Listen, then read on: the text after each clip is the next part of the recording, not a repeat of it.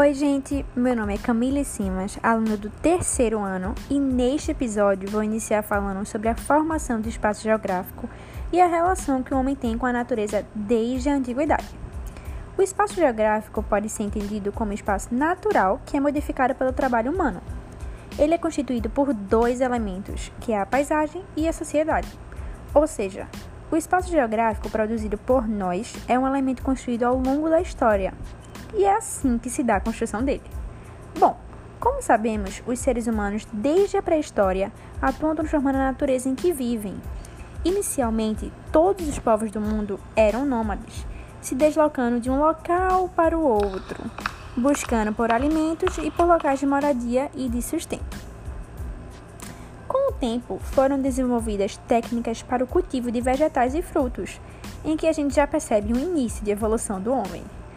Com isso, foram se desenvolvendo a agricultura, a pecuária, permitindo que os grupos humanos pudessem fixar-se em determinados locais, formando o que chamamos de civilizações.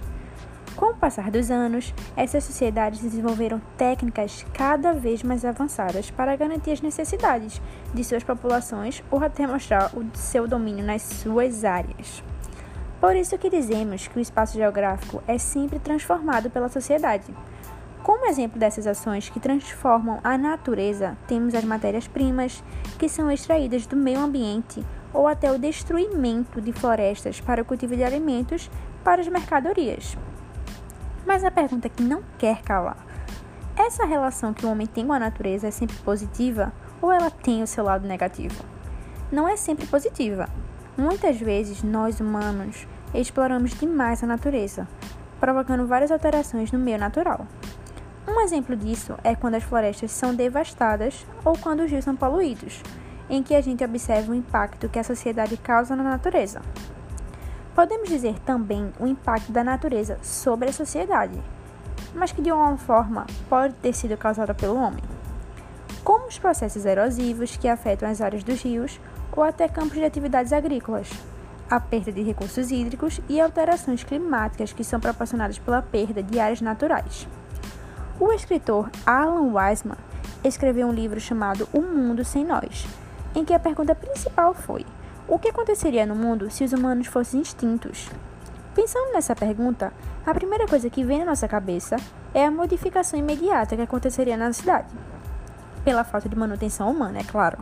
Fora todos aqueles lixos que jogamos fora, provavelmente ele persistiria vários anos após nossa extinção. Assim, Wiseman diz que a liberação de todos esses resíduos que deixamos para trás, sem dúvidas, teriam efeitos que prejudicariam a vida selvagem ao nosso redor.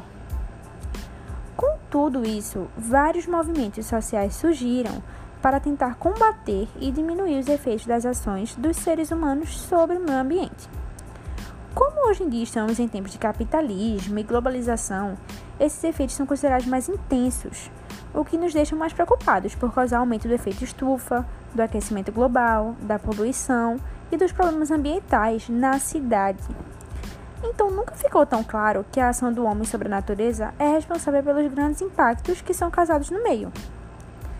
Precisamos desenvolver técnicas que sejam sustentáveis para o nosso ambiente.